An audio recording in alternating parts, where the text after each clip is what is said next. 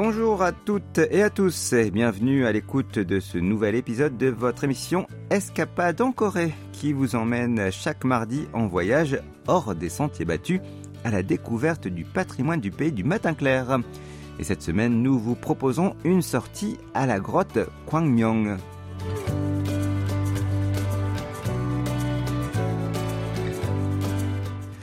La ville fantôme de Calico au Texas, la mine de sel de Wiewlicka en Pologne et l'écoparc Gold à Taïwan ont en commun d'avoir été des mines abandonnées avant d'être transformées en parc à thème et de devenir des sites touristiques mondialement connus. Eh bien, la Corée du Sud possède désormais un endroit similaire. Il s'agit de la grotte Kwangmyong, un parc à thème situé au cœur de la montagne Kaaksan, dans la ville de Kwangmyong, dans la province Gyeonggi. La vieille mine, abandonnée il y a plus de 40 ans à la fermeture de l'exploitation en 1972, s'est progressivement métamorphosée en un site touristique très fréquenté qui attire environ 1,5 million de visiteurs par an. Et cette semaine, Kim Ji-hyun, productrice à KBS World Radio, se lance dans une amusante découverte de cette grotte. Cela ne prend pas plus de 40 minutes en voiture pour l'atteindre depuis le centre de Séoul. Et le trajet se termine par une route de montagne sinueuse qui mène enfin à la grotte située à mi-hauteur de la montagne Kaaksan. Et arrivé sur place, Jion découvre une énorme ouverture sur le flanc de la montagne. Écoutons-la. Je suis assez haut dans la montagne et j'aperçois une grande ouverture avec un panneau indiquant que c'est l'entrée de la grotte. On voit que c'est une ancienne mine car il reste encore un certain nombre d'équipements miniers des deux côtés de l'entrée. Fidèle à sa réputation de site touristique très fréquenté, des dizaines de bus touristiques sont stationnés dans le parking et même si c'est un jour de semaine, bien une foule de gens s'avance vers l'entrée de la grotte.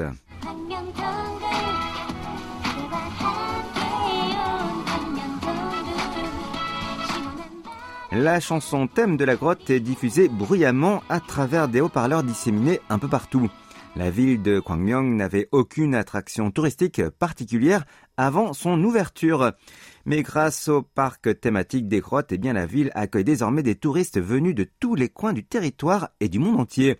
Mais la grotte de Kwangmyong est d'abord un site historique qui raconte la triste histoire des pillages japonais au début du XXe siècle. Écoutons Yi Sang-gun, chargé du tourisme à la municipalité de la ville. La mine a été développée pour fournir des minerais métalliques au Japon pendant la période de l'occupation japonaise. Puis une grande inondation a touché la région en 1972. Les bouts métalliques de la mine ont débordé et contaminé toute la zone urbaine. Le propriétaire de la mine a fait faillite en indemnisant les résidents pour les dommages causés par les inondations. À la suite de ça, la mine a fermé.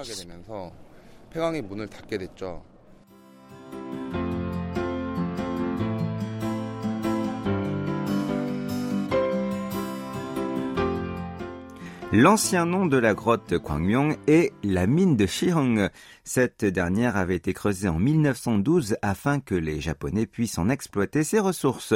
Au cours des 60 années qui suivent, 250 tonnes d'or, d'argent, de cuivre et de zinc ont extrait chaque jour. Une partie de la mine a également servi d'entrepôt pour de la sauce aux crevettes pendant environ 40 ans après sa fermeture en 1972, jusqu'à ce que la ville de Kwangmyeon rachète la mine abandonnée en 2011 et la transforme en parc à thème troglodyte. Et la ville a conservé intactes certaines parties de la mine, laissant les chariots et les petits tunnels tels qu'ils étaient à l'époque.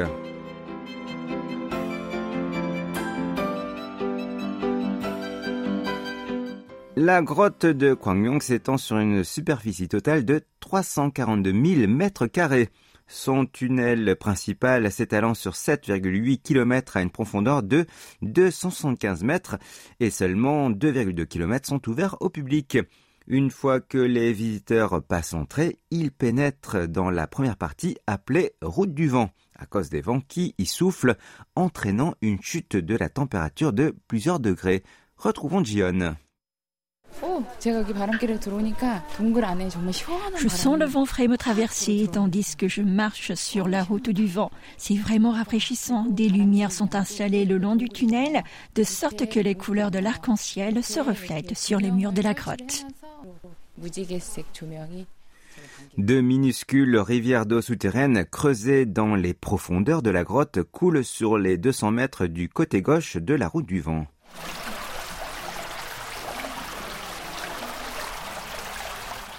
Et les éclairages multicolores changent de couleur chaque fois que Jion fait un pas.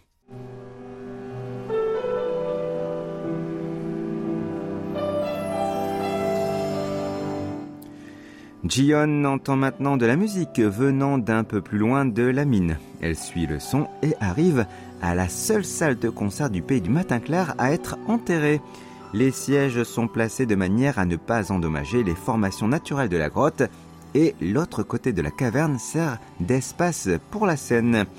Et quand Jion entre dans la salle de concert souterraine, un spectacle de lumière est en cours avec les murs de la grotte qui servent d'écran.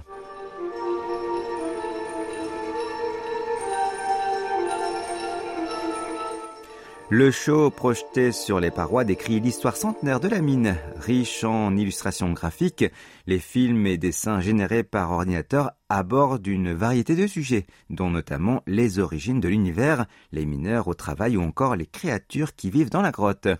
Chion regarde le spectacle saisi par une sorte de crainte, tant elle se sent accablée par l'ampleur et la puissance des couleurs du spectacle d'art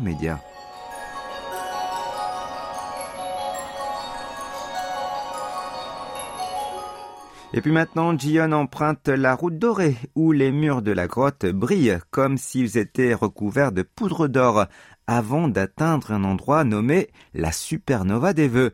De nombreuses plaques dorées sont accrochées au mur et, après les avoir examinées attentivement, Jion réalise qu'il s'agit de plaques de souhait. Les visiteurs ont écrit leurs vœux sur des assiettes en plastique couleur or de la taille de la pomme de sa main.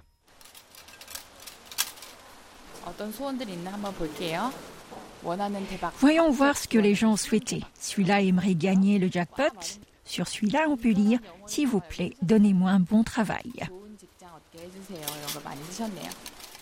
Et il y a tellement de souhaits accrochés un peu partout qu'on en trouve même sur la grande étoile fixée au plafond. Yi Sang-gyun nous donne quelques explications supplémentaires. Vous voyez que les murs sont couverts de plaques. Nous ne pouvions pas les jeter parce qu'elles représentent les vœux ferments de tant de personnes. Les vœux que vous voyez là-haut ont été écrits par les personnes qui ont visité la grotte en 2015. L'étoile au plafond accueille les souhaits des visiteurs de 2016.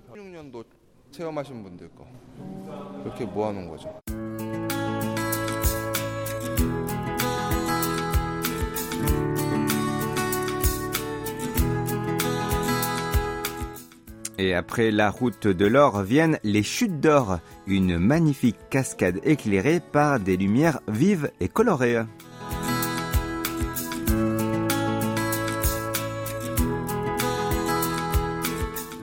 L'eau de cette cascade de 9 mètres de haut et de 8,5 mètres de large est tirée du fond de la grotte et environ 1,4 tonnes d'eau s'y écoule par minute. Gion aperçoit un escalier raide descendant le long des chutes. Cet escalier mène à la grotte du monde souterrain. Les escaliers en bois sont vraiment raides, je dois donc faire très attention. Et à mi-chemin de l'escalier, la productrice voit le palais doré et la chambre dorée qui sont gardés par la déesse des cavernes. À l'entrée du palais doré se trouve une statue de pierre dont on dit qu'elle représente la fée des grottes Aïcha, la gardienne de cette cave. Ses yeux sont inclinés vers le haut et elle a un marteau d'or dans sa main droite et une grosse pépite d'or dans la main gauche. D'après la légende, le marteau en or a le pouvoir magique de transformer la roche en or. La chambre dorée est située à côté de la statue Aïcha. Elle contient un coffre au trésor débordant de pièces d'or et de pierres précieuses. Il y a aussi des billets et des pièces jetées par les visiteurs. L'or semble avoir un pouvoir magique qui fait que les gens ouvrent leur portefeuille et jettent de l'argent dans le coffre au trésor.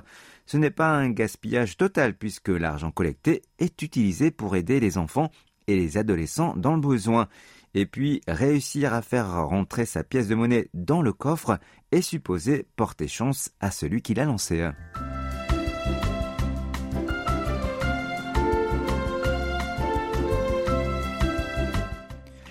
La prochaine étape, qui est aussi le clou de la visite, est la cave à vin. La raison pour laquelle du vin est stocké ici est que la température moyenne y est maintenue à 14 degrés Celsius, quelle que soit la saison. Ce qui était dans le passé un lieu de stockage pour la sauce aux crevettes est désormais une cave à vin optimale, de 200 mètres de long, située dans la partie la plus profonde de la grotte. C'est incroyable de voir autant de cavistes ici.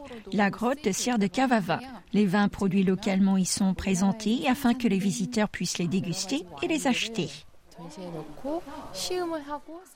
Et le vin que l'on peut goûter ce jour-là est un rosé fabriqué avec les raisins produits dans le comté de Yongdong, dans la province Chungcheong du Nord. Au bar de dégustation, les visiteurs peuvent déguster du vin dans des petites coupelles en plastique. Ce vin que je goûte a une couleur rose. Il est très parfumé et pas très sucré. Il est vraiment bon. J'en suis à ma troisième tasse de dégustation.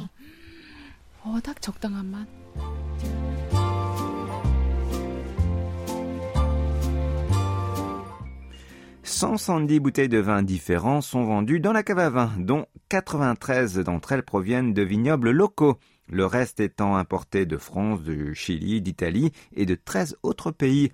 Les cépages et la location des vignobles locaux sont indiqués sur une carte et une touriste est surprise de découvrir une telle variété de vins sud-coréens dans la fabrication desquels entrent des ingrédients aussi inattendus que des framboises, des kakis et même du ginseng et de l'ail.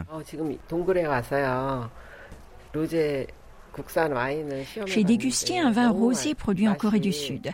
Il avait une longueur en bouche très propre et un joli bouquet. Il semble avoir très bien vieilli. Goûter ce vin m'a permis de réaliser les progrès réalisés par l'industrie du vin sud-coréen. Je l'ai beaucoup apprécié.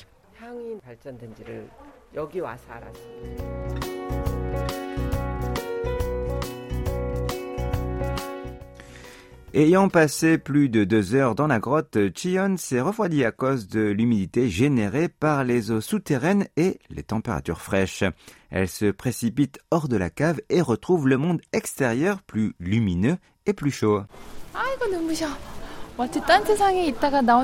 Waouh, le ciel brille vraiment fort dehors. C'est comme si je venais d'un monde totalement différent.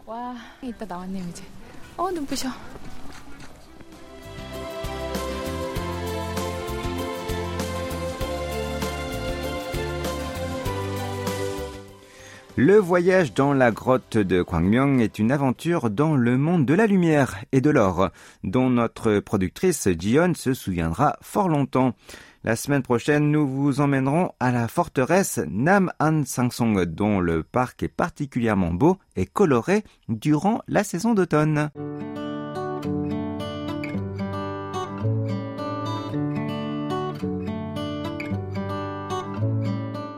Voilà, c'est la fin d'Escapade en Corée, rédigée par Christophe Duvert, présenté par Joanne Blondeau avec Oh Hayang au doublage et à la réalisation. Merci de votre attention et on se donne rendez-vous mardi prochain.